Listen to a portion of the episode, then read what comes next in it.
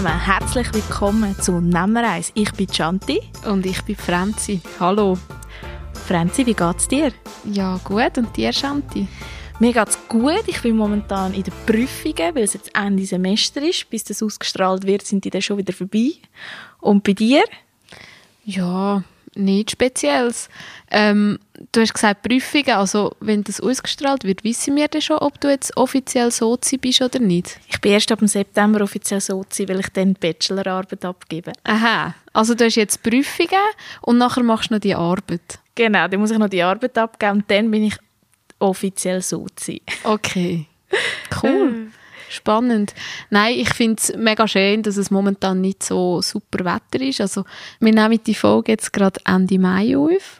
Und bis jetzt war ja der Mai eigentlich nicht so super mit dem Wetter. Also, wir hatten viel kalt, viel Regen. Und mir gefällt das noch. Ich habe das gerne. Ich freue mich, wenn es dann wieder ein paar Sonnenstrahlen gibt, weil ich gerne draußen bin und auch gerne draußen Sport mache und auch gerne viel Zeit draußen verbringen. Und, aber da gehen wir halt ein bisschen auseinander, gell, Franzi?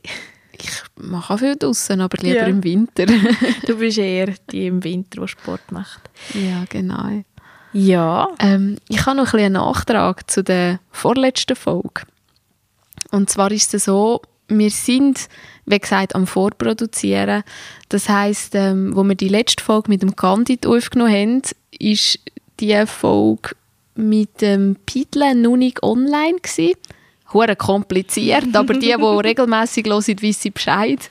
Ähm, und wir haben in der Folge von Pidle so ein bisschen darüber geredet, ähm, dass ähm, alle unsere Gästinnen und Gäste schon im Theater sind und hast du gemeint, der Emanuel sei noch nie im Theater gewesen. In einem Ensemble bitte, nicht in einem Theatergebäude.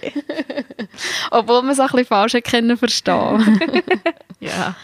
ähm, Jedenfalls habe ich vom Emanuel ein Foto bekommen und zwar am gleichen Tag, wo die Folge online ist, hat er mir ein Foto geschickt, wie er auf der Bühne hockt. Also er war mal in einem Theaterensemble. Gewesen. Ja, er war also auch schon auf der Bühne, gewesen, 2007. Ja. Wir haben heute ein bisschen eine Premiere bei Nemmereis. Und zwar haben wir heute jemanden Kulturschaffendes hier, der gleichzeitig auch professionell kulturschaffend ist. Wir haben das heute miteinander besprochen, gehabt. das ist das allererste Mal. Heute bei uns ist der Stefan Wieland. Hallo Stefan. Hallo. Der Stefan ist Regisseur, Opernsänger ausgebildeter und steht auch als Schauspieler auf der Bühne.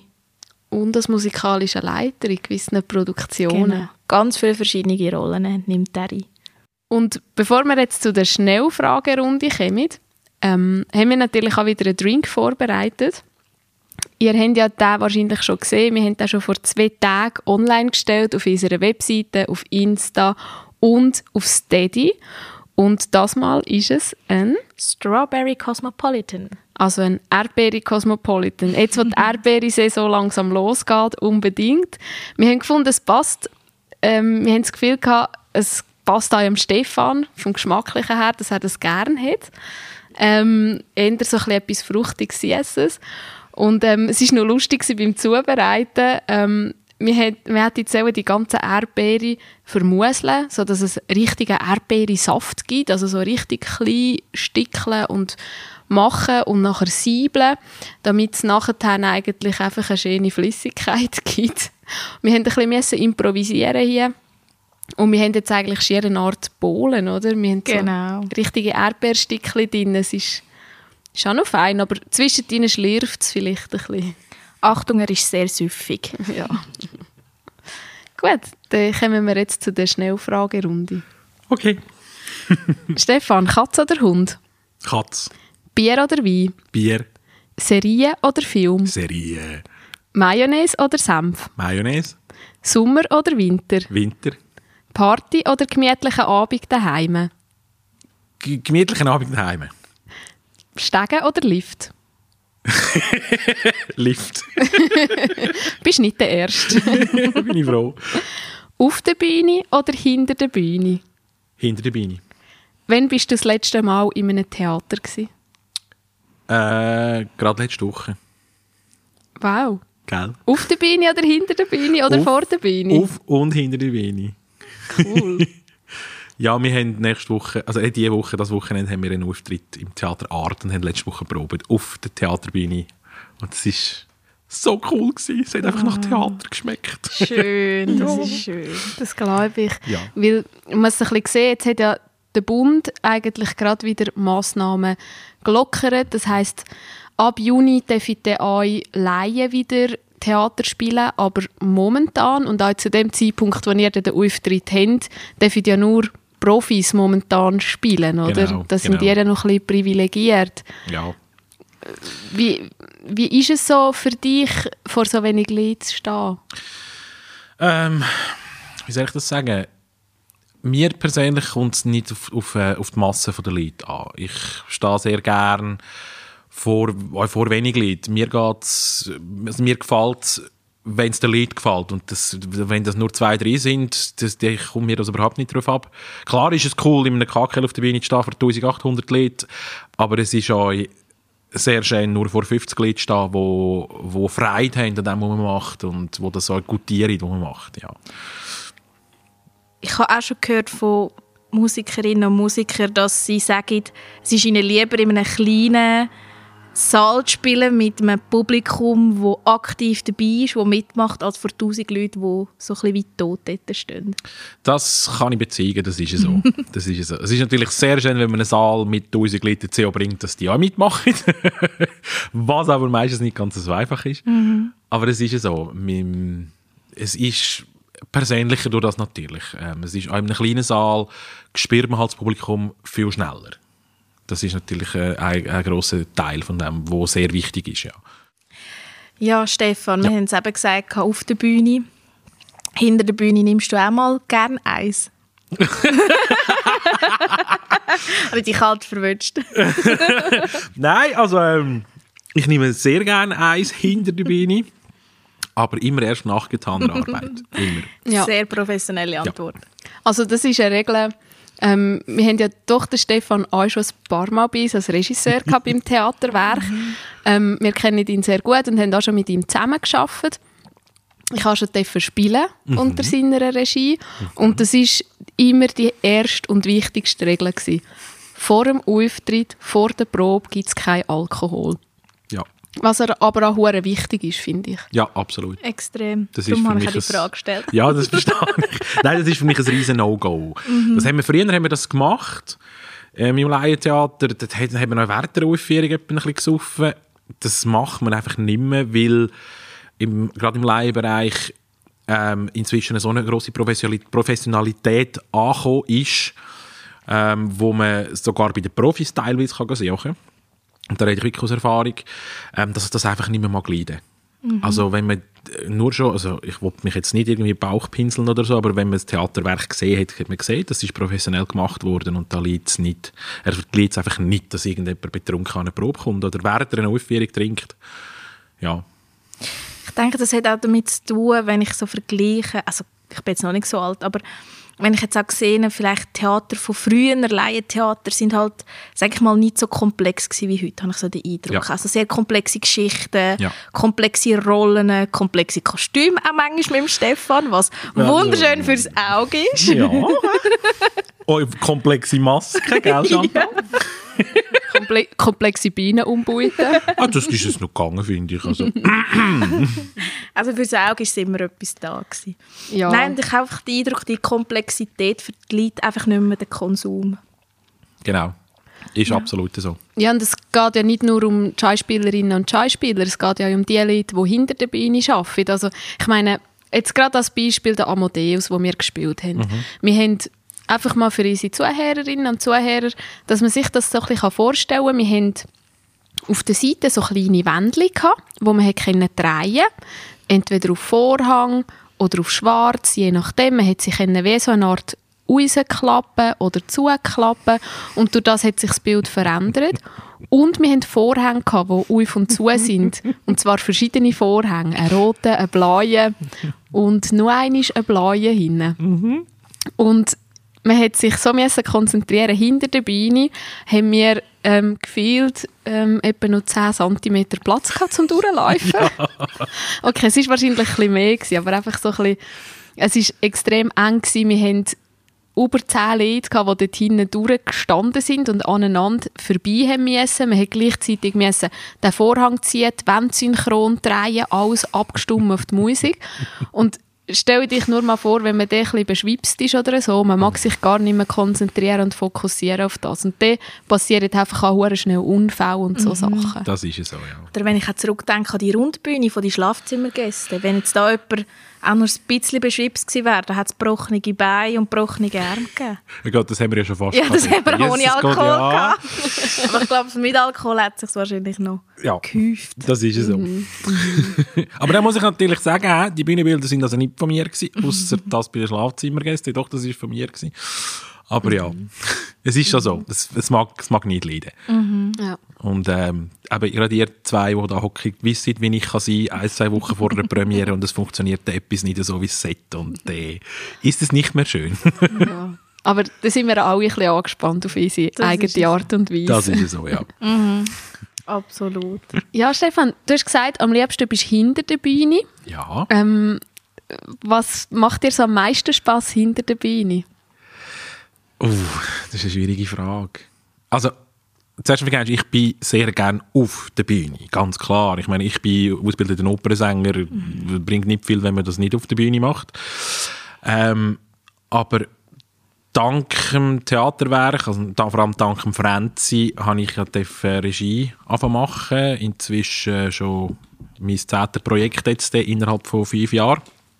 Und es ist, Leute können zu etwas zu bringen, zu etwas, wo man, wo man im Kopf hat. Und, und das überbringen, dass die Leute das so machen. Die Befriedigung zu haben, zu sehen, dass etwas entsteht, wo man sich vorher eine Woche überlegt hat und dass das wirklich funktioniert. Und das ist, das ist für mich etwas vom Schönsten. Das ist auch, wenn mir jemand nach einer Premiere gratuliert zu guten Inszenierung, ist das für mich immer, das ist nicht eine Gratulation, die an mich gehen, sondern das ist für mich immer etwas, was ans Ensemble geht, weil sie es müssen umsetzen. Und das ist einfach eine riesige Befriedigung. Und ich hocke noch extrem gern in fast jeder Aufführung und kann mich wie an der ersten Probe noch, noch amüsieren ab meinen eigenen Gags, die ich inszeniert habe. wo manchmal nicht alle lustig finden, aber das ist mir auch gleich. ähm, einer von meinen Sprüchen ist immer, wenn es die Leute nur so halb so lustig findet wie ich, finde ich das sehr lustig. Und das ist, ja, das macht einfach, das macht mega Freude und ja, also für mich ist das Highlight immer noch der Amadeus dort durch, wie das schlussendlich alles ineinander hineingegriffen hat. Und ich meine, ich mag mich erinnern, wie gewisse Leute gefunden haben, ja, yeah, aber das ist doch viel zu schwer und das wird doch nicht. Und, und wo man jetzt das erste Mal Kostüm, Maske, Licht, und den Ton ineinander hinein verwoben hat, ist es einfach der Moment gewesen, wo ich gemerkt habe, ja, man hat es begriffen, die Leute haben es begriffen, was ich wollte. Und das ist mega schön.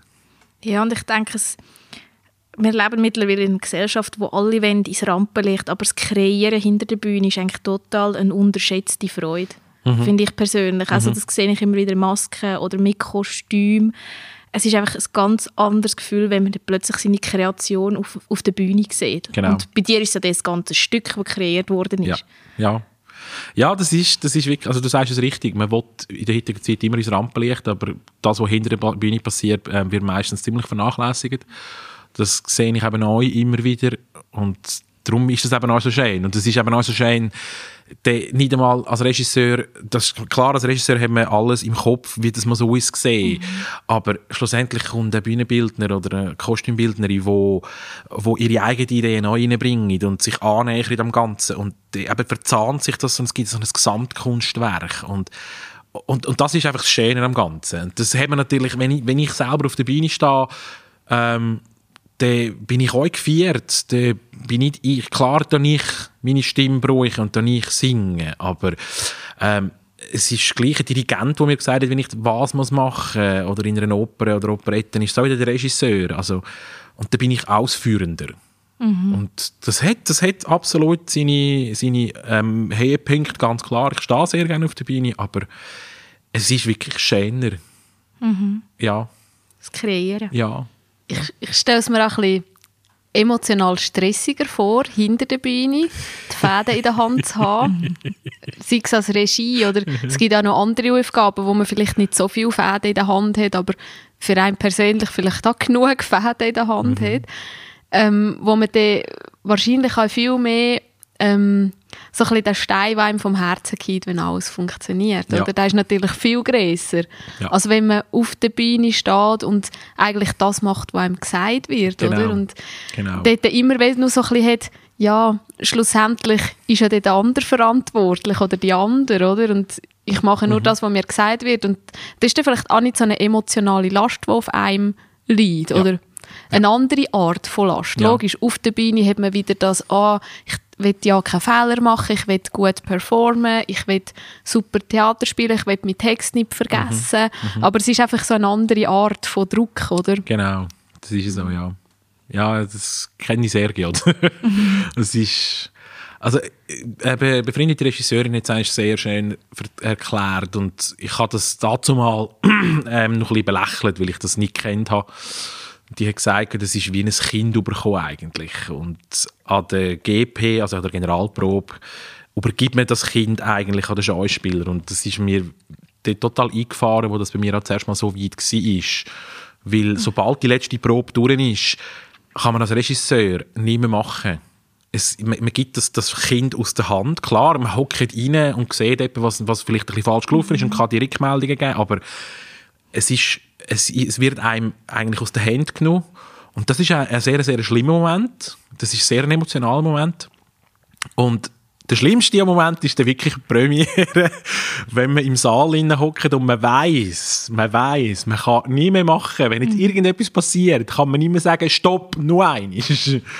Und ähm, ich weiß, in meiner allerersten Premiere beim Scherenschnitt im Theaterwerk bin ich dazu ja gezwungen worden, von einer gewissen Frau Präsidentin im Saal innen zu sein an der Premiere und ich bin hinten rumgetigert. Ich bin so nervös gewesen. Ja, das ja. Ist, noch, ist noch lustig für mich. Ich habe eine Rolle gehabt, wo ich mit dem Publikum interagieren Also für alle, die es nicht gesehen haben, selber Schuld. Ja, ist es so? Nein.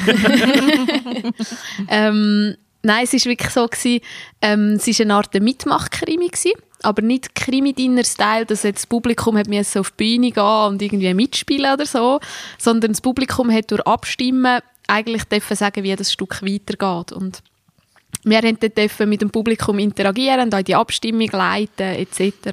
Ähm, ein bisschen Hinweise entgegennehmen vom Publikum und dann habe ich den Stefan immer im Blickwinkel gehabt, wenn er ganz nervös dort hinten hin und her und ah, funktioniert es echt und geht es echt gut. Und das ist ja eigentlich ist es eine rechte Herausforderung gewesen, das Stück, weil es ist ja dann gerade mit Improvisation etc. gewesen, und du hast dich gerade an das angewagt. Ja, das ist so. ja, wir haben eigentlich einen befreundeter Journalist, bei einem Interview ähm, hat er mir gesagt, du bist schon ein bisschen, du bist schon ein bisschen hohl. He? Du machst immer so Sachen, die sich andere Regisseure nicht, wo die da nicht träumen. und dann habe ich gefunden, wie, wie, wie Rest das meine ich nicht gefunden. Ja, also ein, ein Amadeus würde er niemals mit einem Laientheater aufführen. Ja. Und auch der Schere ist nicht. Und dann habe ich gesagt, ja, ich bin halt, ich bin blauäugig, weil ich finde, es muss mich doch nicht davon abhalten. Also wenn ich ein Stück sehe, dann sehe ich es und dann mache ich das auch. Und das ist beim Scherenschnitt, ich meine, das war meine allererste Regiearbeit gewesen und ich habe gedacht, ja, ja, das ist ein bisschen Improvisationstheater noch drin und das ist ja nicht so wahnsinnig schwierig, obwohl ich, ich muss es ja immer wieder sagen, ich hasse Improvisation. Ich hasse es. ich mache es selber so nicht gern und habe das dann meinen Schauspielern gerade ein bisschen aufgezwungen. Aber es ist, es ist eine coole Erfahrung gewesen. Das, das schere ich nicht. Ja, aber ich habe das Gefühl, das hat nicht mit blauäugig zu tun. Ich denke, das ist auch so ein bisschen thinking outside of the box. Ich meine, wenn alle immer in dieser 0815 Schachtel drin bleiben, dann kann ja nie etwas Neues entstehen. Gebe ich dir bis zu einem gewissen Grad recht, ja. also es gibt ähm, ein Stück, das ich ähm, schon bei anderen Theatern gesehen habe, also halt die 0815 mhm. Die man immer wieder sieht, wo ich jetzt eben auch gemacht habe, wo ich aber finde, die, die kann ich einfach auch anders machen, dass mhm. sie dann eben nicht 0815 sind. Wie der Scherenschnitt mit der runden Bühne, wo die Leute rundherum gehockt sind. Und, oder eine Liebe macht erfinderisch in einem Bürger mit Pop Art. Und ja, Ja, aber auch das braucht ja Mut. Es ist ja, Ja. so nie aufgeführt worden. Das ist es so, ja. Und ich glaube, es ist schlimmer, wenn man etwas aufführt, das noch nie auf der Bühne gesehen worden ist, als etwas, das schon tausendmal gesehen worden ist und man macht es einfach komplett anders. Nein, ich hätte mehr Angst, etwas zu machen, wo man schon hundertmal gesehen hat und das nachher gleich zu machen, weil Ja. dann hast du eine Erwartung rum. Ja. Das war zum Beispiel beim, äh, wo ich das letzte Mal, wo das Märli dürfen spielen, haha, habe ich dürfen Dornröschen inszenieren und das ist äh, auch ein ziemlich grosser Druck gewesen, weil als erstes war es 30 Jahre Jubiläum gewesen. Danke noch einmal. Äh. Danke für den Druck. und zweitens ähm, ein Dornröschen, ein, ein Märli, wo jedes Kind kennt, wo jeder Erwachsene kennt und man hat da haben wir natürlich riesengroße Erwartungen und die kann man eigentlich gar nicht erfüllen, wenn man es dann genau so macht, wie man es kennt. Und darum habe ich das Donnerröschen so weit verändert, dass man gar keine Erwartungen mehr können haben. Das, das, das, das, das ist so ein bisschen meine Art, das mache ich sehr gern. Ähm, ja, ich spiele sehr gern mit dem Unerwarteten. Was mir so beim Dornröschen gefallen hat, dass plötzlich ein gewisser Fokus auf Rollen waren, die vorher, also ich meine der Teich, das ist, hat es ja vorher, ich meine, ist, es hat es nicht gegeben. Also, Nein, das ist so, ja. Und plötzlich gibt es Rollen und die, die, die, die ganz etwas Neues, Magisches wird erschaffen. Und das ist etwas, was ich sehr liebe, wo allgemein, was ich am Märli wunderschön finde, dass das immer wieder passiert, dass man plötzlich einfach Rollen hervorhebt, wo eigentlich im klassischen Sinn nicht auf der Fokus auf denen ist, sondern dass es wirklich einfach ganz andere, so nebensächliche Sachen, die man nie irgendwie gross wahrnimmt, plötzlich in den Vordergrund stellt. Mhm. Das finde ich extrem spannend. Und eben der Teich ist genial. Gewesen. ja, Habe ich so Teich. cool gefunden. ja. Für alle, die jetzt das Märli einmal sehen wollen, man kann DVDs kaufen, oder? Von der Ja, Märli-Beine. Genau. Also inzwischen nicht mehr, nicht mehr DVDs, sondern so USB-Sticks. Okay. Die kann man direkt bestellen Mhm. über www.merlibühne.ch Mit Bindestrich. Ja, da sind wir auch schon ein bisschen bei dem zweiten Punkt. So, ähm, du machst ja auch noch als Hobby Theater, oder? Ja. Zusätzlich an und kommst nicht genug über. Nein. ähm, ja, was soll ich jetzt sagen? Ähm, ich bin in der glücklichen Lage, dass ich mein Hobby auch zum Beruf machen kann. Das ist Spiele und Kunst. Und ähm, das, es ist eh immer ein bisschen schwierig zu unterscheiden, was ist jetzt nur Hobby, was ist jetzt nur Schaffen. Für mich ist es eigentlich immer Hobby. Und ja, nein, ich bin jetzt seit inzwischen fünf Jahren beim Merli Stanz im Vorstand, als Produktionsleiter, das ist ja so. Ich habe zwar schon Regie machen, darf nächstes Jahr auch wieder die Regie machen im Merli Instanz. Ich freue mich schon wahnsinnig. Ich darf aber nicht sagen, was für ein Merli. Das erfahren wir dann früh genug. genau, aber es wird so. es. Hoffentlich in einem coolen Setting erfahren wir es dann. Ja, ich hoffe so. Nein, und ähm, ja, es, es gibt zwei, drei Sachen, die ich vermisse so ein bisschen als, als Hobby das Theater. Und zwar habe ich gerade letztes Mal die Diskussion gehabt, dass ich extrem gerne wieder einmal einfach in einer Theaterproduktion auf der Bühne stehen mit, mit meinen Kollegen. Und das ist halt durchs Sänger da nicht ganz einfach. Ähm, obwohl ich das extrem gerne wieder einmal machen Das ist jetzt wirklich das letzte Mal vor gerade das, ja, vor zwei Jahren gewesen, aber ich bin dort eingesprungen und bin gleich gezahlt worden für das. Aber als ich das letzte Mal eingesprungen bin oder einfach richtig gespielt habe, das ist fünf, sechs Jahre seitdem. Und das vermisse ich. Ja. Jetzt hast du vorher angesprochen, du bist ja eigentlich hauptberuflich am deine erste grosse Liebe, kann man das so sagen, ist eigentlich Singen gewesen, oder? Ja. Singen auf der Bühne. Kannst du uns mal erklären, was du für eine Ausbildung gemacht hast? Und so wie ich gehört habe, ist es eigentlich eine spezielle Ausbildung. Es ist ja nicht 0815 Gesangsausbildung. Ja, also es ist ja so. Ich habe ein bisschen äh, spannenden oder ein bisschen äh, turbulenten Werdegang, was das Ganze angeht. Also zuerst habe ich mein aller, allererster Berufswunsch, wenn man meine Mami fragt, ist tatsächlich Opernsänger gewesen. So cool. Ja, das ist tatsächlich so. und ähm, also da, an dieser Stelle wirklich, meine Mami ist ein bisschen die Schuld daran, dass ich überhaupt klassische Musik höre. Und zwar, weil sie immer, wenn wir in der Schule waren, beim Glätten, das Phantom der Oper gelost hat. Und als ich ein bisschen früher heimgekommen bin, war sie immer nur das Phantom der Oper am gewesen während dem Glätten. Und ich habe gefunden, ich, was, was das sei. Und meine Mami, ja, das gefällt dir nicht. Da habe ich gesagt, ich wollte die CD. Und dann hat sie mir die gegeben und hat gedacht, ja, ja, der kommt dann wieder. Nach vier Stunden bin ich immer noch im Zimmer unten und habe die CD auf und ab gelost. Und ja, da war es geboren. He? Ja, und ich bin dann habe ab Musikhochschule wählen, zuerst aber nicht als Sänger, sondern als Waldhornspieler. Ich spiele nur Waldhorn. Ähm, in Giswil in der Harmoniemusik. Und ähm, hatte aber ein bisschen Differenzen gehabt mit einem Waldhornlehrer, der auch an der Musikhochschule unterrichtet und habe mich dann etwa, was ist das gewesen, drei, vier Wochen vor Anmeldung Nein, das stimmt nicht. Das drei, vier Wochen später war die Aufnahmeprüfung. Drei Tage vor, dem Anmeldeschluss für, äh, für einen Vorkurs habe ich mich dann entschieden, ich probiere es mit Singen. Äh, und habe mich angemeldet und bin tatsächlich eine Prüfung zugelassen worden und bin dann drei Wochen später an die Aufnahmeprüfung und habe zuerst mal klassisch vorgesungen und bin dann tatsächlich dort reingekommen. Hast du denn schon Gesangsunterricht vorher oder so? Ich habe Gesangsunterricht gehabt, aber mehr im Pop-Musical-Bereich. Mhm. Also an der Kante, ich habe Schwerpunkt Musik gehabt mhm. und habe beim meinem Musiklehrer, äh, glaube ein oder zweimal im Monat einfach äh, Gesangsunterricht gehabt, ja. Ja, und äh, äh, bin ich in Vorkurs zu Luzern an der Musikhochschule beim Professor Peter Brechbieler als Bariton und hatte ein Jahr drauf. Ich habe zuerst einen Vorkurs gemacht, weil an der Aufnahmeprüfung muss man ja Klavier spielen. Ich kann nicht Klavier spielen und hatte gerade ein halbes Jahr Zeit zum Klavier lernen. und habe ein halbes Jahr später die Aufnahmeprüfung gemacht für die Musikhochschule, habe das bestanden und hatte meinen Bachelor angefangen und bin aber im ersten Jahr noch als Tenor unterwegs gewesen. Also Tenor ist eher tief? Nein. Nicht? Nein, Bariton ist eher tief. Ah, so du angefangen? Genau. Ganz genau. tief. Es gibt das Tieferes, das wäre der Bass. Es ist so, Bass, da gibt es den Bariton und da gibt es den Tenor. Und ich bin vom, Bass zum, äh, vom Bariton zum Tenor geworden und ähm, habe aber immer schon ein bisschen die Leidenschaft gehabt für alte Musik, gerade so Barockopern. Und dort gibt es das Stimmfach vom Countertenor oder Altus, das kann man auch mal sagen.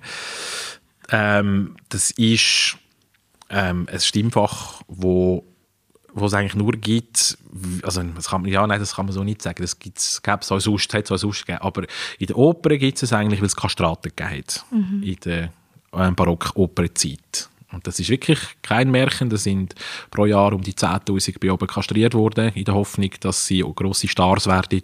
Von diesen 10'000 haben es vielleicht ein oder zwei geschafft. Und ja, das sind aber tatsächlich die grossen Superstars gewesen, zu der Barockopererzeit, also das kann man vergleichen mit einer Madonna, mit einer Mariah Carey. Das sind wirklich, ja, wirklich. Und ähm, ja, in der heutigen Zeit ist das mit dem Kastrieren halt so eine Sache. Das macht man nicht mehr unbedingt. Ah, schon? ja, tatsächlich macht man das nicht mehr unbedingt. ähm, ja, also, soviel ich weiß. Also, du hast es auch ohne Kastration Genau. genau. Also, ich bin schon mehrmals darüber angesprochen worden. Nein, und ähm, der, der sogenannte Countertenor ist ein Stimmfach, das es vor allem in England schon gegeben hat. Das gibt es aber in England seit dem 10. Jahrhundert. Ähm, und ist auch dort immer kultiviert worden, ist dann ab 1910, 1920 umeinander wieder bekannt worden, auch in Europa, im Festla auf dem Festland und nachher auch in Amerika. Und seitdem gibt es wirklich die grossen Countertenöre. Und ich bin dann aber bei meinem Professor und habe ihm gesagt, ich würde eigentlich gerne Countertenor lernen. Und er hat gesagt, ja, er kenne das zu wenig, er kann das nicht unterrichten, mich selbst gescheiter bei dem bleiben, was ich kenne. Und, ja. und dann sind wir eine Woche auf Frankreich für einen Meisterkurs in ein altes Schloss, wo wir einfach eine Woche Unterricht hatten. Auch mit gutem Wein und gutem Essen.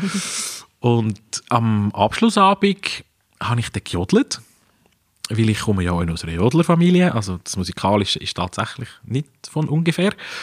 Und mein Dozent hat gefunden, ah, das klingt eigentlich noch schön, du hast eigentlich noch eine schöne Kopfstimme, wieso probieren wir das nicht einig? Und dann bin ich bei einem anderen Countertenor vorsingen und der hat gefunden, mal, mal, mach's.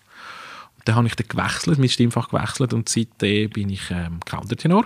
Mhm. Und ja, habe zuerst drei Jahre normal Bachelor studiert und nach meinem Bachelor, nach der ähm, Master of Arts in ähm, Performance Oper, also wirklich Opernausbildung eigentlich mit Schwerpunkt alter Musik. Und dann habe ich noch einen zweiten Master angehängt ewiger Student. Nein, ich habe einen zweiten Master eigentlich nicht normal, aber die meisten mache ich eigentlich ähm, also Performance und Pädagogik. Und ich habe immer gesagt, ich werde und will nicht unterrichten, was all meine Dozenten immer gesagt haben, das ist ja richtig, dass du das nicht willst, du kannst es nämlich auch nicht. Für das habe ich einfach zu wenig Geduld. Du schon Stefan mit ein paar schreienden Kindern, die nicht Ja. Unterricht wollen. Eben so, ja. Nein, und äh, habe ich, aber ähm, habe ich dann gefunden, es gibt ja noch einen zweiten Master, der sogenannte Solo Performance Master. Ähm, auch da ist dann erst meine Blauäugigkeit gekommen, weil, als ich mich dann für den angemeldet habe, habe ich eigentlich gar nicht gewusst, dass das, dass das gar nicht so einfach ist, dort reinzukommen. Und zwar haben wir dann wirklich, noch- kann ich noch müssen vorsingen vor einer Fachschaftsjury, wo von jedem Instrument äh, Dozent in dieser Jury gehockt ist. Und das sind etwa zu meinem, bei meinem meiner Prüfung sind das etwa 160 Schüler, Schülerinnen gewesen, die da vorgespielt und vorgesungen haben. Und es hat eigentlich genau vier Studienplätze gegeben für den Master. Und ich bin einer der Glücklichen gewesen, der so einen Studienplatz bekommen hat und hat dort dürfen zum Abschluss im KKL mit dem Luzerner Symphonieorchester auftreten. Das war mega schön. Gewesen. Ja. Dort bin ich schauen, gewesen, Ja, wo du gespielt hast. Ich glaube, ich bin sogar in der ersten Reihe gehockt. ja das weiß ich nicht mehr. Ich bin ein bisschen nervös, Das ist andere jemanden zu sehen. Probleme gehabt in dem Moment. Wir dort voll am Fangirl für den Stefan. So, go, go! Ja, das ist, es ist ein sehr schöner Moment gewesen, muss ich also sagen. Das ist, ja. Also mir hat mal jemand erklärt, das muss ich mich vielleicht korrigieren, dass, wieso es den Countertenor hast du gesagt, oder? So wenig Leute gibt. Man muss, glaube ich, eine Veranlagung haben und es ist wahnsinnig schwierig, das zu singen, oder? Habe ich das richtig?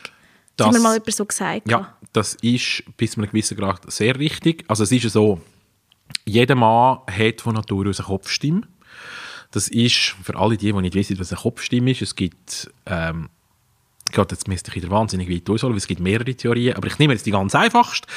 Die ganz einfachste Theorie sagt, es gibt eine Bruststimme und eine Kopfstimme und die Bruststimme geht bei den Männern bis zu einem gewissen Grad und man merkt, jetzt fährt die Stimme verbrechen. Das ist, wenn man ruft, man singt so «Ah», und dann macht es plötzlich «Ah». Das ist so der Tarzan-Schrei und ab dem, ab dem geht man in die Kopfstimme. Also «Na, na, na, na, na, na, na, na», das ist mit der Kopfstimme. Das ist auch, wenn Männer jodelt und juizen, ganz eigentlich Kopfstimme.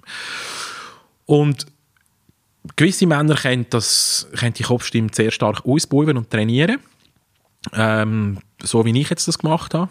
Also ich habe momentan einen Tonumfang von 4,5 Oktav, wenn ich Bruststimme und die, ähm, die Kopfstimme rechne. Ähm, da gibt es aber auch Männer, wo das zu wenig ausprägt ist, wo das, wo das nicht anbringen. Und es ist tatsächlich sehr schwierig zu kontrollieren. Also ja, ja, von dem her stimmt das schon. Du bist sehr ein rares Talent dem Fall. Ja, es gibt, also das, das, das, das meint man ja alle aber in der Klassikwelt gibt es doch schon auf, äh, ziemlich viel. Es gibt einen ziemlichen Boom gegeben, eine Zeit lang. Also gerade die Musikhochschule Basel, also das Schola Cantorum, ähm, ist spezialisiert auf Countertenor. Ich habe nie dort wollen. Ich habe immer gewusst, ich bleibe in Luzern, weil mein Dozent mir einfach gepasst hat.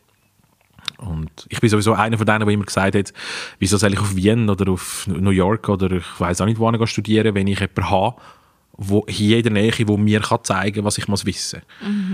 Nur, dass es nachher in meinem Lebenslauf steht, bringt es mir genau gar nicht. Ja. Absolut. Ja, ich finde es immer lustig, wenn, wenn Leute hören, dass du bei uns Regie geführt hast und dann erzähle ich ihnen, dass du eben eigentlich original Opernsänger bist. Viele Original! Original, ja, so original. Ja, ja, ja, ja, das ist Also- schon richtig. Original. Opernsänger bist. Dann denke ich mir, die Leute, wie kommt man von Opernsänger zu Regisseur? Aber eigentlich ist es gar nicht so ein weiter Weg. Hm, nein, Vom auf der Bühne zum Kreieren. das ist ja so, ja.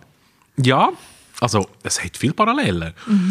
Ähm, ich kann dir jetzt gar nicht sagen, welche, aber es gibt's. Ja, also ich meine, eine Oper ist ja eine Art ein Theaterstück. Genau. Auf eine Art, oder? Und du Genau. musst ja Du musst ja nicht nur als Opernsängerin oder Opernsänger oder in einer Operette einfach auf Bühne und singen, sondern wie du das darstellst, Mhm. Mimik, Gestik, Bewegung dazu, ähm, ist ja ganz wichtig. Gerade, ja, es kommt halt auf die Oper drauf ab. Ich habe manchmal ein bisschen mehr zu verstehen, was gesungen wird, oder? Ja, das habe ich alle gar nicht, ich singe es selber. Für das gibt es immer die Bücher, wo man kann nachlesen kann, was gesungen wird. genau. Ähm, aber da ist es manchmal ja noch umso wichtiger, dass du dazu spielst oder etwas machst, oder? Ja. Und nicht nur auf die Beine stehst und singst. Ja. Also logisch, das ist auch wunderschön, aber eine Ja. Oper soll ja eine Geschichte erzählen und ist so ein bisschen der Vorläufer vom Theater eigentlich auf eine Art. auch. Äh, nein. nein. Falsch. Das, das kann ich jetzt ist nicht gelten lassen. Ne? Das Problem, wenn man die Professionellen da hat, dann tritt man ins Fettnäpfchen. Ähm, also, nein, also das Sprechtheater war tatsächlich zuerst. Gewesen. Und Mhm. das geht ja wirklich zurück auf die alten Griechen. Also, wahrscheinlich hat es nur früher sogar schon gegeben. Ähm, die Oper ist ja nicht so ein altes Ding eigentlich. Also die erste verbriefte Oper ist 1600 aufgeführt worden. Und ähm, von dem her, ja, was ist sie jetzt? Knapp 400-jährig, oder? Ein bisschen mehr. Ja. Und ich finde, also ich muss ganz ehrlich sagen, ich habe immer gesagt, ich gehe nie in eine Oper. Und dann habe ich die erste Operette, sage ich das richtig, Ja. bist du gewesen, Ja. Stefan, in Sursee. Jawohl. Und ähm, dort hat eine Kollegin von mir, ich weiß nicht, ob ich den Namen darf sagen, ich, äh, ich hoffe, ich sage es jetzt mal nicht, weil vielleicht wenn gewisse Leute nicht genannt werden. Ähm, eine Kollegin von mir hat dort auch mitgesungen und dann habe ich dich gesehen und ich habe gedacht, oh, Operette, so lang. Und dann muss ich wirklich sagen, also wenn man es mal einem interessiert und man denkt, oh nein, Oper, also Operette empfehle ich jedem mal einfach mal zu gehen. Weil das ist wirklich etwas wahnsinniges Spektakel. Man ist im ersten Moment überfordert, was da alles geht. Ja. Aber es ist so toll und du hast so eine geniale Rolle gehabt, ich weiß. Oh mein Gott, ja, das ist der Prinz Pietro. und du hast, Ah, ja. hast du nicht eine Lungenentzündung gehabt, oder Bronchitis? Nein, ich bin einfach komplett verkältet. Aha. Ich, ich, ja, das, ist, das war nicht schön, ja. Ja, da haben wir aber gemerkt, das ist die Professionalität, die, sage ich jetzt mal, die Profis haben. Wir haben zuerst nach dem Auftritt, habe ich es erfahren, Mhm. Ja. dass du krank bist. Ja, das ist, das, Ja. auf das werde ich mir natürlich getrimmt. Das ist ganz klar. Also, es ist schon so, dass ähm, also im Studium ist es eigentlich immer so, dass, dass, dass da wird einem gerade gesagt, wenn du ein bisschen verkältet bist, bleibst du daheim. Es wird nicht gesungen. Ähm, aber während dem Studio lernst du natürlich Techniken, um deine Stimme da zu behalten, auch wenn du vielleicht nicht sättisch singen. Und man selber gemerkt, dass der Extreme steht auf der Bühne, singt etwas und denkt, oh mein Gott, das, das wird jetzt jeder hören, dass das einfach katastrophal ist. Und nach der Aufführung heisst man hat gar nie gehört. Und das ist, ja, das, das werde ich mir natürlich trimmt, das ist es so. So für unsere Zuhörerinnen und Zuhörer, wie hat die Operette geheißen? Das war der Boccaccio Ah, der Boccaccio, von genau. Franz von. Suppé. Und ich habe dort den leicht trottelige Prinz Pietro von Palermo spielen, der sich immer mit seiner Peitsche selber geschlagen hat. Aus Versehen. Ja. Stimmt, die Peitsche ist mir im Kopf geblieben. Ja, das ist, das ist cool gewesen. Also für jeden, der sich interessiert, das ist wirklich ähm, Operette Bühne Sursee und Arto, ja sehr in der Nähe sind von hier, ähm, lohnt sich gerade zu schauen, weil Operette ist der Vorläufer vom Musical und es ist immer ein Spektakel, wie du richtig sagst, und es ist meistens sehr lustig und es gibt immer ganz viele Ohrwürmer, wo man nie würde denken, ah, das kommt von dort, ah, das kenne ich ja tatsächlich, ja. Absolut. Ja, und ich habe ja, ich habe ja auch eher eine klassisch-konservative musikalische Ausbildung geniessen aber äh, nicht auf dem Niveau wie du, Stefan, sondern mehr so ein bisschen nebenbei. Ähm, ich habe Querflöte gespielt und habe auch Gesangsunterricht gehabt. Das wissen wahrscheinlich die wenigsten. Ähm, und habe eigentlich mich immer im Bereich von der Klassik bewegt, musikalisch. Also habe gesungen. Und ähm, wir sind dann eben die auch Opern schauen, etc. Eine Zeit lang hat es in Luzern immer wieder Opern gegeben. Dort äh, zum Beispiel ähm, Zauberflöte von Mozart, was ja, ich glaube, es ist die bekannteste Oper auf der Welt, was Kann man gibt. so sagen, ja. Ähm, und einfach so vergleichen mit einer Operette, finde ich, die Operette ist wie so ein bisschen der Einstieg ins Thema, weil es ist ein bisschen kurzweiliger, es ist ein bisschen leichter, es ist auch manchmal ein bisschen mehr geredet. Mhm, genau. Und ähm, bei den Opern, das geht dann manchmal schon sehr, sehr lang, oder? Ja. Wo, wo dann vielleicht gerade Leute, die sich das nicht gewöhnt sind oder nicht geübt sind, für die ist es dann vielleicht gerade ein bisschen ein Schock, oder? Wenn die nach dort äh, kommen und es geht irgendwie drei Stunden oder so. Und dort ist die Operette wieder eher ein bisschen näher am Theater, sage ich jetzt Ja. mal, oder? Ja. Als die Oper. Ja. Also ich muss sagen, ich bin nur in Gesangsunterricht. Immerhin. ich habe Gesangsunterricht gemacht, weil ich mal das ist, ich weiß nicht mehr, was das war, Affirmung, habe ich gesungen. habe gemerkt, dass das Singen daheim im Mund von, a- anders ist, im Gegensatz zu vor x 100 Leuten. Ich habe de- dementsprechend keinen Ton drauf. Ich dachte, okay, jetzt muss ich einen Gesangsunterricht nehmen, weil ich ich habe das Gefühl, ich bin die geborene Sängerin.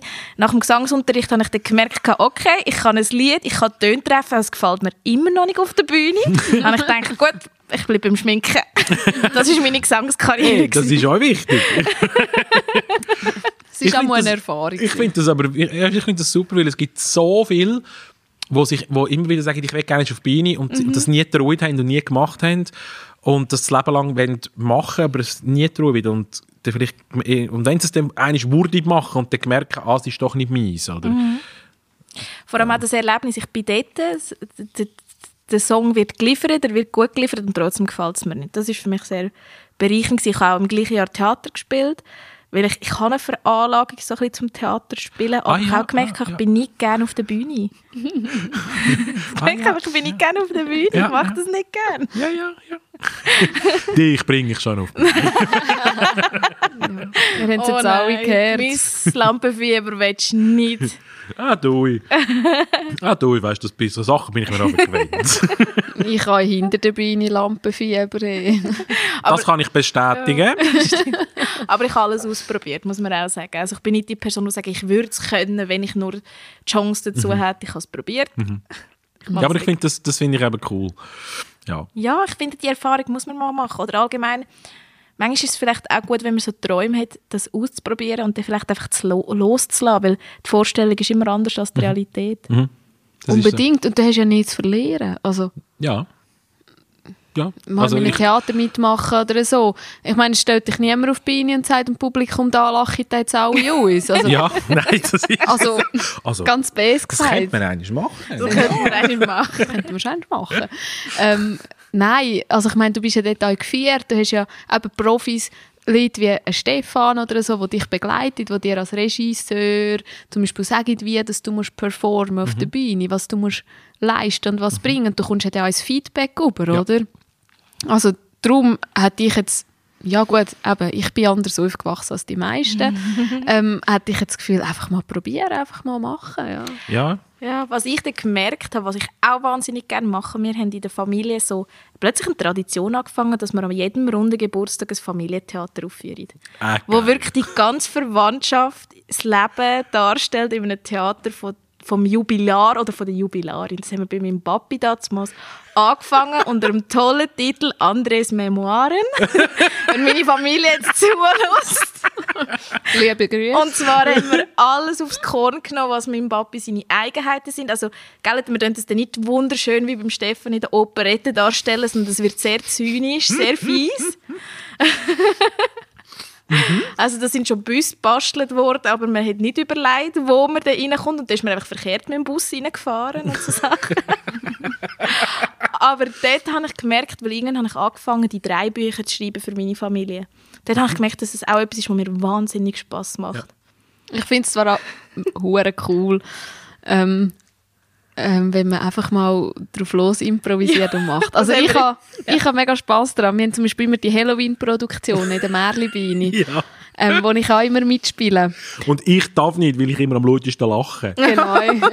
Wir brauchen den Stefan im Publikum, dass wenigstens jemand lacht. Nein, sei Ich lache ähm, auch. Ja. Nein, es ist wirklich immer so lustig. Wir haben zwar ein Skript, wir hocken zwar mal zusammen und überlegen uns ein bisschen etwas und schreiben das auf. Und dann proben wir an einisch, aber meistens haben wir nie eine Probe, wo alle dabei sind. und dann nachher machen wir einfach irgendetwas und dann passieren eben auch so Sachen, dass man einfach hinter sie auf der Bühne ist. Oder ich weiß noch, vor zwei Jahren oder vor drei Jahren ist es schon her, beim Alyosha haben wir ein technisches Problem gehabt, weil die Musik hat auch immer abgestellt. Und, und wir auf der Bühne haben nicht gewusst, was da hinten los ist, weil wir haben ja keine Verbindung gehabt, wir haben keinen Spizienz und nichts. gehabt. Ich meine, was sind wir da, fünf, sechs Leute und alle sind einfach auf der Bühne gestanden, oder? Und wir haben einfach jemandem gesagt, ja, trickst du mal ein bisschen Play und so. Und dann hat es irgendein technisches Problem gegeben, die Lieder haben irgendwie nach drei, vier Sekunden einfach wieder abgestellt. Und wir immer, hey, Musik, spiele die Musik, hallo Musik, weißt du so. Und, und das sind ja auch wieder so, so lustige Momente, wenn es einfach nicht klappt. dazu. Ja. Das ist so. Wir haben auch so ein Erlebnis gehabt, das letzte Familie, Verwandtschaftstheater, muss man sagen. Das sind damals meine Cousinen, meine Cousins dabei, meine Tanten. Ähm, die hören übrigens auch amigs zu, liebe Grüße. Das war auch so, gewesen, das letzte, was wir gemacht haben, war bei meiner Mami. gewesen. Und zwar haben wir das genannt die Himmelspforte. Und zwar ist es so gegangen, ich war Teufel und mein Bruder war das Engel. Und dann haben wir uns darüber gestritten, ob meine Mami jetzt nach diesen 50, Jahr, 50 jungen Jahren, ich weiß nicht, darf ich ihr das Alter sagen? Schon spät. Schon spät. ob sie jetzt eher langsam in Richtung Hölle oder Himmel tendiert. Und ich war das betrunkelige Teufel, hatte müssen rumtorkeln, aber das Problem war, ich war wirklich schon langsam ein bisschen betrunken und bin in die Wand hineingeknallt und die Leute haben das Gefühl gehabt, die Chantal hat das auch genial gespielt. Dabei hat es mich wirklich einfach voll in die Wand hineingetischt. Mit der Jack Daniels Flasche in der Hand. Wieso überrascht mich das jetzt? Ja. das ist so das kann man jetzt nicht erklären. Ich meine, es ist ja nicht so, dass wir uns nicht so bei euch ähm, kennengelernt hätten, gell, Chantal? Das darf ich auch nicht erzählen, weil wir uns kennengelernt haben, Stefan. Wieso echt nicht? Weil du mir das mal verboten hast in der Märli-Bühne. ja, stimmt.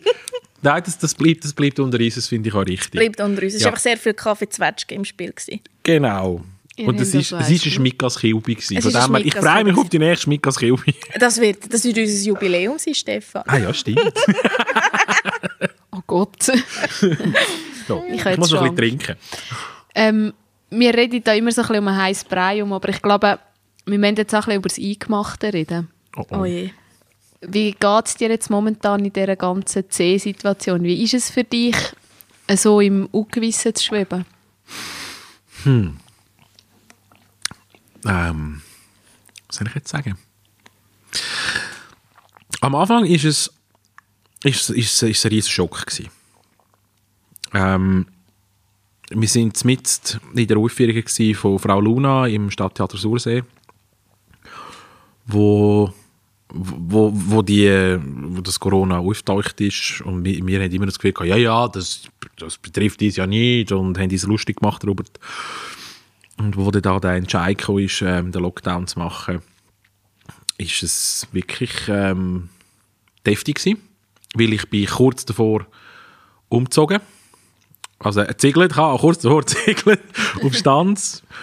Und ähm, da sind natürlich nachher gewiss, plötzlich gewisse Ängste rum gewesen, wie kann ich die Wohnung weiterhin zahlen, ähm, von wo komme ich Geld über und alles. Also, das Schlimmste war wirklich an dem Tag, wo der Entscheid gekommen ist, habe ich meine Mami angeleitet, völlig aufgelöst.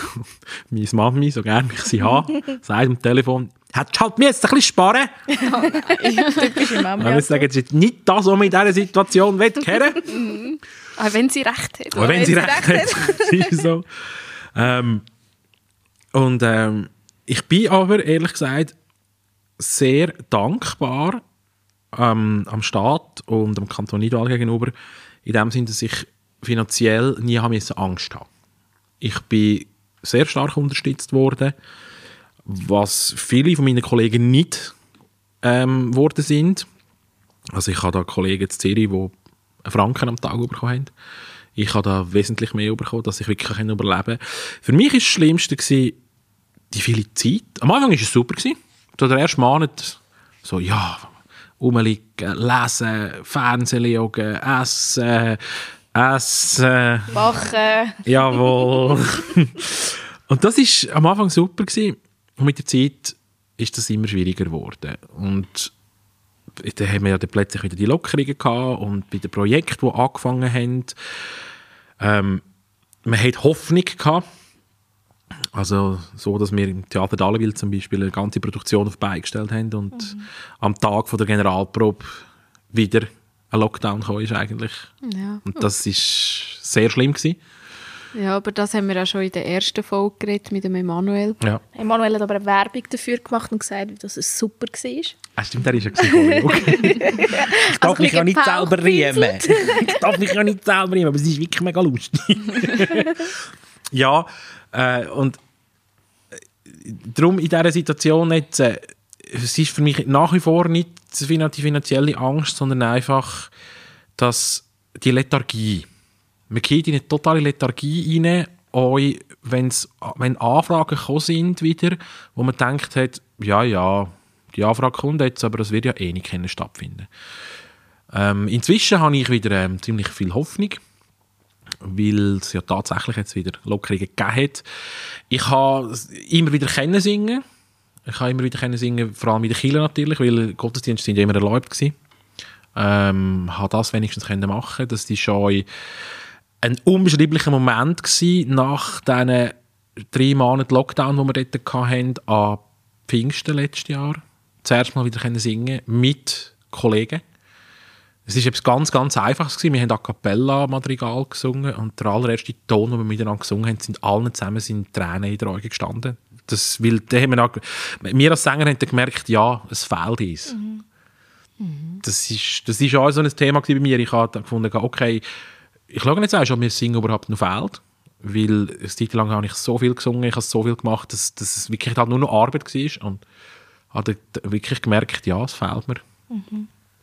Und jetzt ja, habe ich wieder viele Projekte im, im Herbst.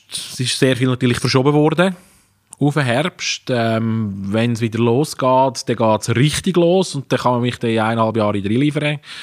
Ja, aber es ist schon okay. Nein, ich mache es ja gerne. Ja. ja, aber ich denke, gerade für jemanden, der sagt, mein Beruf ist mein Hobby, ja. Oder wo so eine Leidenschaft dafür hat, das ist so schwierig, wenn vom einen auf den anderen Tag einfach nicht mehr arbeiten darf, ja. gesagt, oder? Ja, das ist ja so. Und, und gerade wir Sänger, wir sind ja wirklich stigmatisiert worden. Also es hat immer wieder geheißen, singen sind ganz schlimm. Mhm. Also ich bin ein paar Mal wirklich kurz vor dem Explodieren gewesen, wo es immer wieder geheißen, das Singverbot. Kehr darf ich nicht singen. Und da muss ich sagen, wieso das Stigma? Und, aber ich darf mich gar nicht aufregen über Sachen, weil man darf ja jetzt wieder. es kommt wieder. Es kommt wieder. Nein, aber es ist schon so. Und ich, ich habe euch von, von Leuten gehört, die gefunden haben, du bist ja selber schuld, hast du den Job bei uns gewählt. Hättest du etwas Richtiges können machen und Ich finde das auch etwas Richtiges. Das finde ich sehr schön, dass du das sagst, aber es gibt sehr viele, die, die gleich gedacht haben. Mhm. Und ähm, es ist etwas Kontroverses äh, um, klar, aber es ist halt Kunst kommt von Können. Und die, die es kennen, machen es. Und da bin ich halt auch einer von denen, der sagt, ja, wenn es keine Kunst gäbe, wie hätte man den Lockdown überleben Ohne Bücher, ohne Theater, ohne Film, ohne Musik. Das ist ja so. Und ich sage jetzt, ich als Sozi höre das auch immer, ich sage Kunst und Soziales heisst immer so, ja, das muss man doch nicht, keine Ausbildung haben mhm. und das sollte man doch einfach als Hobby und gratis mhm. machen, weil das macht man aus dem Herz. Genau. Aber ähm, was es da alles dazu braucht, das ist man sich einfach nicht bewusst. Das ist genau das. So, aber vielleicht kommt jetzt ein bisschen mehr Wertschätzung nach dieser Pandemie. Ich hoffe hoffen. Ja. ja, und gerade bin ich Profis, oder? Ich meine, das ist etwas, was ich zum Beispiel im anderen po Postcat gesagt Postcat. habe, ähm, wo ich zu Gast hatte sein beim Verlagsbrätli, mhm. ähm, dass ich das immer wieder so faszinierend finde an den Profis, dass du denen kannst ein Skript geben oder Noten und es macht Tag, Tag, Bam und die kennen das, die haben das im Griff und die liefern das, die können den Text auswendig oder weiß ich was. Ähm, wo ich manchmal so als Laie das Gefühl habe, oh, ich bin jetzt schon ein halbes Jahr dran umgedeckter und ich kann meinen Text immer noch nicht. ähm, dann merkt man wie viel Zeit dass ihr eigentlich auch sonst investiert, oder? Ich mhm. meine, du bist nicht den ganzen Tag am Umsäseln und nachher am Abend gehst du ein bisschen ins Theater an eine Probe, sondern du tust dich den ganzen Tag schon vorbereiten, oder? oder fast.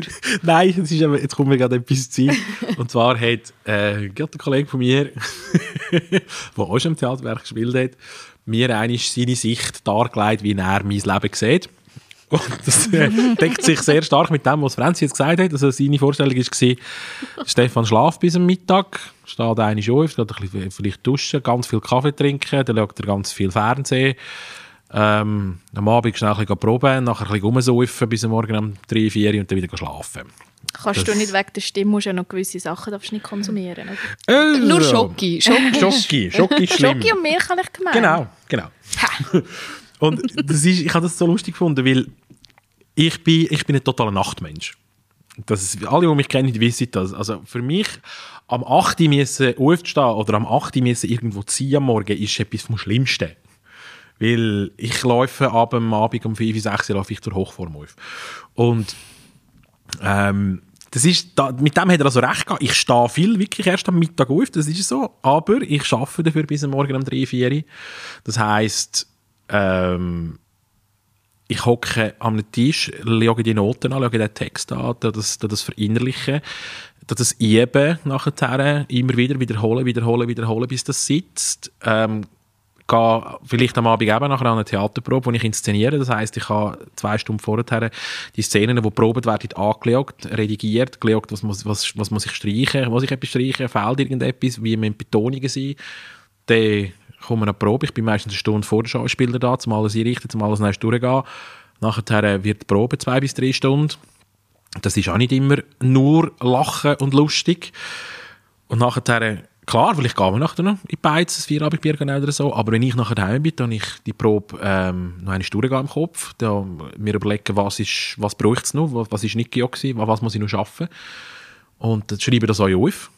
Und dann, äh, ja, ist der gleich morgen um zwei, drei, dann gehe ich ins Bett. Ja. ja.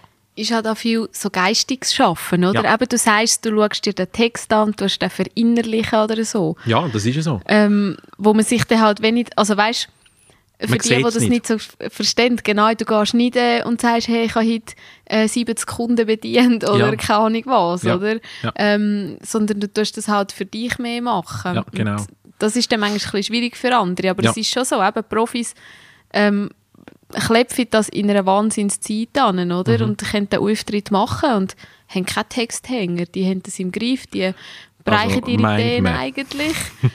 ähm, also so im Großen und Ganzen. Genau. Es ist niemand fehlerfrei, logischerweise. Ähm, wo du aber bei den Laien schon mehr Zeit braucht, oder? Eben, weil wir Laien das halt nebenbei machen. Das heisst, wir arbeiten den ganzen Tag zwischen sieben und zehn Stunden, mhm. so im mhm. Schnitt, sage ich jetzt mal. Mhm. Und nachher gehst du noch in die Probe und ja, vor der Probe tust du dich vielleicht schon ein bisschen mit dem auseinandersetzen und nach der Probe, aber nie so intensiv, oder? Genau. Du probierst möglichst von dieser Probe zu ziehen und das braucht natürlich einfach ein bisschen mehr Zeit, oder? Ja, ja aber der Profi, habe ich den Eindruck, hat meistens auch ein paar Projekte am Laufen. Kaum ist ein Projekt in der Endphase, steht schon wieder das nächste an. Ja, das ist es so, ja. das ist es so. Darum denke ich, kommt schlussendlich auf das Zeitpensum auf genau das Gleiche raus. Ja. Einfach halt ein bisschen versetzt. Ja, das kommt schon ein bisschen auf das. Und eben, äh, wie es Franzi gesagt hat, es ist eben, man, man kann es nicht anlängen, was ich mache eigentlich. Mhm. Und ich bewundere jeden, der auf dem Bui arbeitet, den ganzen Tag kribbelt und krampft. Und ich meine, ich kenne das nicht. Aber ich würde zwar behaupten, dass die meisten von denen auch nicht kennen, den ganzen Tag lang am, äh, an einem Text fehlen oder an einer Melodie oder was auch immer. Und mhm. das ist halt das, was uns macht. Darum bin ich halt Profi in dem, sie sind Profi im anderen. Ja, und beides ist gleich so wichtig für genau. unsere Gesellschaft. Genau. Absolut. Kunst genau. und Kultur ist sowieso sehr wichtig. Jawohl. Sehr, sehr wichtig. Kleiner Appell. Jawohl. Gehen schauen und hören, was ihr kennt. Wobei ich höre jetzt mega viele Leute, die zum Beispiel auch den Postcat gelost haben oder allgemein einfach sagen, ich will wieder an ein Konzert, wo ich vorher aber selten bis nie an einem Konzert gesehen mhm. habe, weil sie einfach gesehen das, das, man schätzt halt immer etwas, wenn es weg ist, wieder ein bisschen mehr. Das wenn wir ganz so. ehrlich sind. Das ist so. Und darum meine Theorie ist, aber da sagen ja viele, nein, ich habe das Gefühl, die Leute haben am Anfang Angst, aber ich habe das Gefühl, wenn die Kultur wieder da ist, wenn wieder Konzerte da sind, Theater, mhm. kommen mehr Leute. Ja. Und wenn alle ein bisschen geimpft sind. Genau. Mhm. Genau. Ja, schön wär's. ja. Ja. Schön war es. Danke, Stefan, dass du bei uns warst. Es hat gern. mega Spass gemacht. Danke mir auch. Ähm, wir haben übrigens heute eine totale Freestyle-Runde gemacht. Ähm, das war ein Versuchskaninchen. Hat aber Spass gemacht. ja, ich glaube, es ist gelungen. Also für alle, die ein bisschen hinter dem Post Cat sehen ähm, ihr findet also ein bisschen Bericht auf Steady und Corinna wird da gleich einen Blogbeitrag schreiben, wie das wir unsere Folgen vorbereiten und wie das so abläuft bei der Aufnahme. Also, die haben die wirklich vorbereitet? Also das, ja. das wollte ich jetzt nicht sagen. Nein. nein, doch, wir haben sehr akribisch das vorbereitet. Ähm, doch ein bisschen redaktionelle Arbeit dahinter mit dann uns meistens ein bisschen überlegen, was wir reden wollen, dass wir ein bisschen einen roten Faden haben im Gespräch. Mhm. Heute haben wir das nicht gemacht. Wir haben gefunden, wir kennen den Stefan so gut. Genau. Äh, wir probieren einfach einmal. Ähm, vielleicht auch ein einen anderen Stil oder so. Mal schauen, wie es rausgekommen ist. Wir freuen uns jedenfalls auf Feedbacks von unseren Zuhörerinnen ja. und Zuhörern unbedingt, wenn ihr es gefunden habt. Und ihr dürft uns auch jederzeit auf Instagram und allen anderen Plattformen kontaktieren, liken, followen. Wenn ihr auch mal eine Idee habt oder, ein, oder sonst irgendetwas, schreibt uns einfach. Und wir haben auch Twint und das findet ihr zwar auf unserer Instagram-Seite und in den Show Notes Genau. Und auf unserer Webseite. Ihr könnt uns auf Steady folgen. Ähm, und wir freuen uns, wenn ihr uns überall bewertet, wo man Postcats kann bewerten kann. Kann man Postcats irgendwo bewerten? Oder müssen wir das wir jetzt noch ein eigenes Genre erschaffen. Ja, und gebt uns doch ein Follow auf Spotify oder so. Wenn sich interessiert über die ganzen Projekte, die der Stefan macht, all das verlinken wir euch in den Show Notes. Zum Beispiel Merli Bini Stanz ist auch auf Insta zu finden. Schaut da einmal rein. Stefan, bist du auch auf Instagram? Ja, ich bin tatsächlich auf Instagram. Aber ich habe erst etwa zwei Posts gemacht. Okay. wir tun dem von Stefan nötigen, noch ein bisschen mehr zu posten und dann tun wir ihn noch verlinken. Ist in der Ordnung. Aber er hat auch eine Webseite. Ja. Website. Wo ich wieder eins aktualisieren kommen wir. Gut, dann wünsche ich euch allen alles Gute. Genieße die Kultur, mache es Genau. gut. Und jetzt kommt noch die letzte Frage, und zwar auch die wichtigste. Nehmen wir noch eins. Wir nehmen noch eins. Ja. Tschüss zusammen. Ciao. Tschüss.